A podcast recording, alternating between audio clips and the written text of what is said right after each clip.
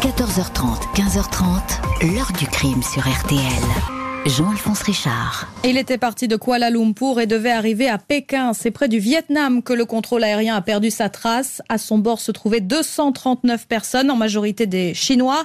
Parmi les victimes se trouveraient également trois Français.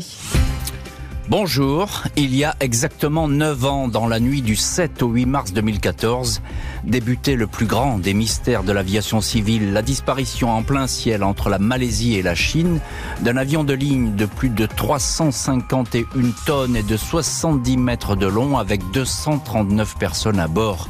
Le vol MH370 de la Malaysian Airlines.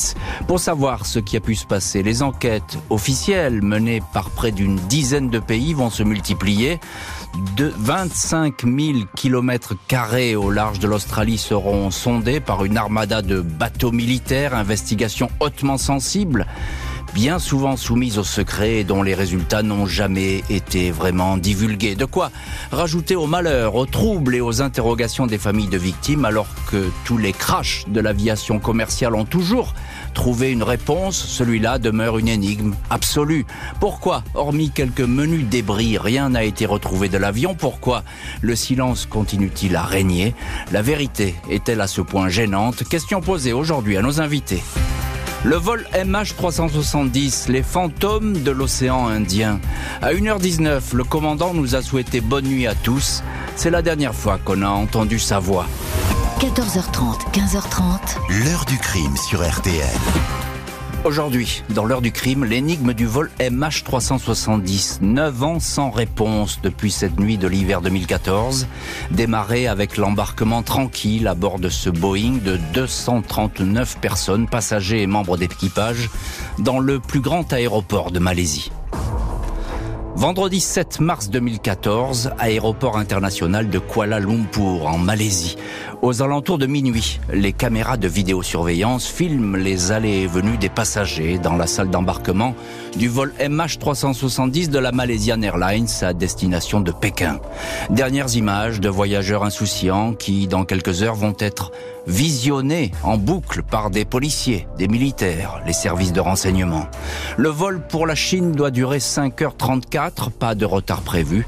À 0h40, le Boeing 777-200 décolle les échanges dans le cockpit de pilotage sont détendus, on bavarde, on plaisante de choses et d'autres. À 1h19, après 40 minutes de vol, le commandant Zahari Ahmad Shah signale que le Boeing quitte l'espace aérien malaisien. Il entre dans le ciel vietnamien.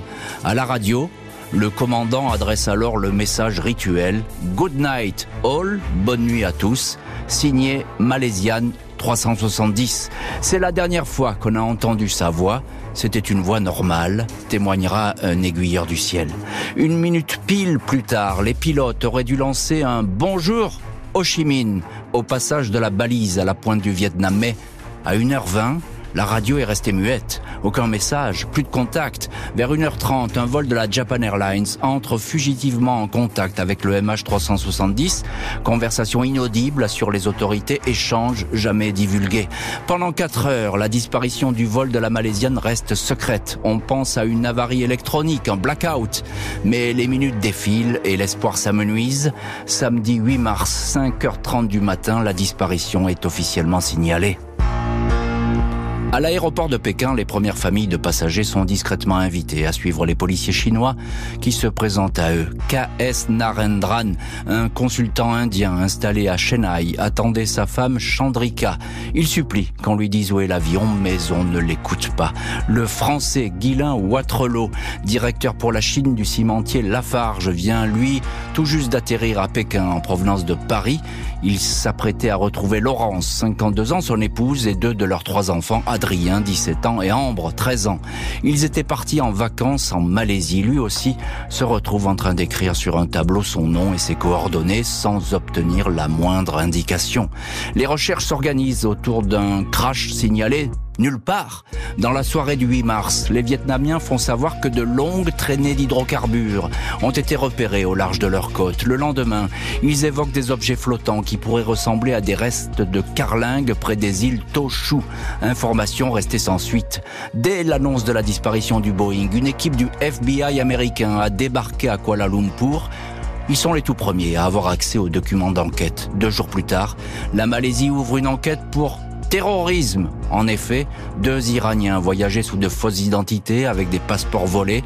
Un Autrichien et un Italien, ils se rendaient à Amsterdam via Pékin, itinéraire peu habituel. L'hypothèse d'un attentat est évoquée.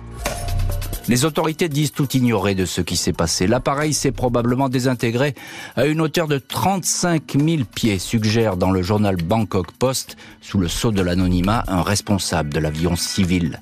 Mais aucun morceau de l'avion n'a été retrouvé.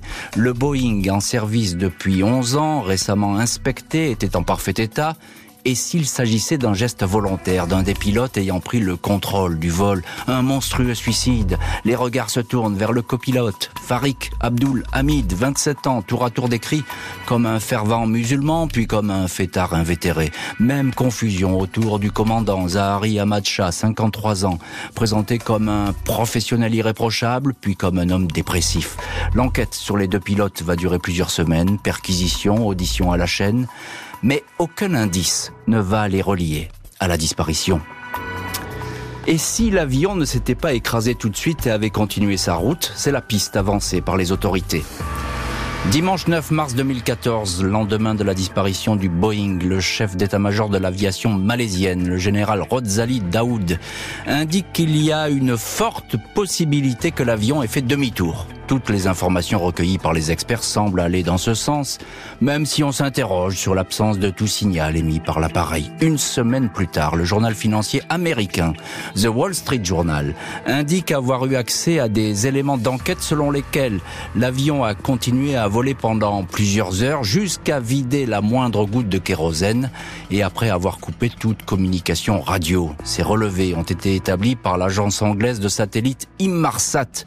Celle-ci a capté des signaux de passage du MH370 à l'inverse de son plan de vol, non pas vers la Chine, mais vers l'Indonésie, cap sur l'océan Indien. Imarsat, qui possède ces données, pourrait détenir la clé de l'énigme et indiquer avec précision la route qu'aurait pu suivre l'appareil, mais l'agence protège jalousement ces informations, va refuser de les transmettre à plusieurs pays, dont la France, qui enquête sur ce crash invisible. 24 mars, le Premier ministre malaisien officialise le scénario du demi-tour.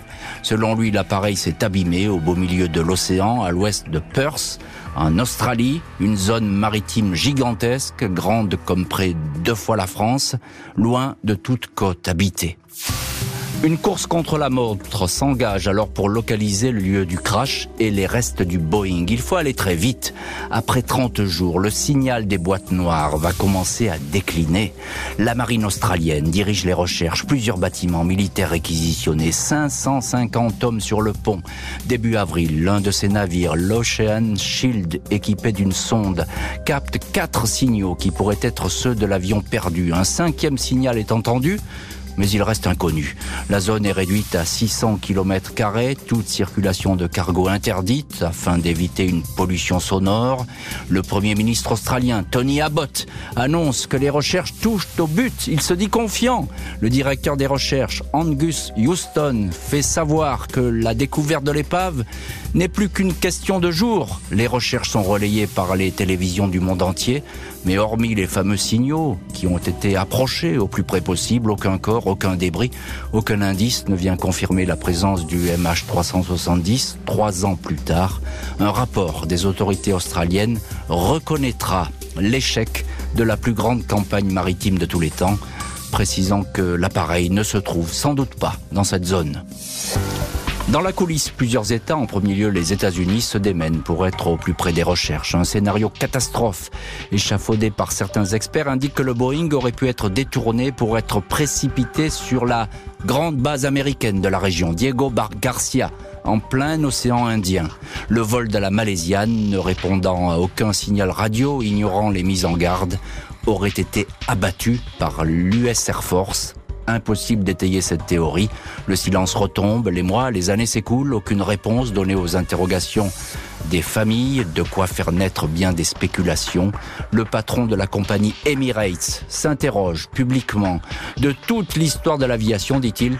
il n'y a pas eu un incident au-dessus de l'océan qui ne fut pas au moins à 5 ou 10% traçable. Ici, quand on pose un peu trop de questions, on perçoit une certaine agressivité.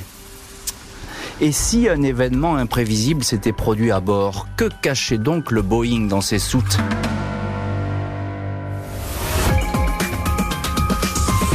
Est-ce qu'un jour sur cette terre, il y aura effectivement quelqu'un qui va dire ah bah oui, euh, c'est quand même un peu dur, je vais mettre un peu d'humanité dans ce monde. Je vais euh, essayer de, donner des pistes, des indices pour qu'on sache effectivement bah, ce qui est arrivé à cet avion, parce que certaines personnes savent. Le fait qu'on me dise qu'il est mystérieusement disparu, ça, je peux pas l'admettre. Dans l'heure du crime, retour neuf ans après sur un mystère total, la disparition d'un Boeing de la Malaysian Airlines en mars 2014, 239 personnes à bord, aucun scénario privilégié. La vérité se cache-t-elle dans les soutes de l'appareil? Printemps 2019, un rapport remis au juge d'instruction français révèle que plusieurs listes de passagers se sont succédées, parfois contradictoires. Impossible par exemple de savoir Comment étaient placées les personnes à bord, indique alors Guylain Waterloo. Le contenu des soutes est également évoqué. Il apparaît ainsi qu'un container a été surchargé, sans doute au dernier moment, 89 kilos de matériel ajouté sur les listes sans que l'on sache vraiment la nature de ce fret imprévu. La liste officielle du chargement dressée par la Malaisiane fait au total état d'une dizaine de tonnes embarquées, pas moins de 4 tonnes et demie de mangoustan, un fruit exotique très prisé en Chine. Également déclaré, sans beaucoup de précision, 2 tonnes et demie de matériel électronique, des batteries au lithium, des accessoires de transmission, des chargeurs fabriqués par l'américain Motorola. La journaliste Florence de Changy, auteur du livre Enquête Vol MH370 La disparition, n'hésite pas à évoquer la présence de matériel militaire sensible pour les autorités chinoises.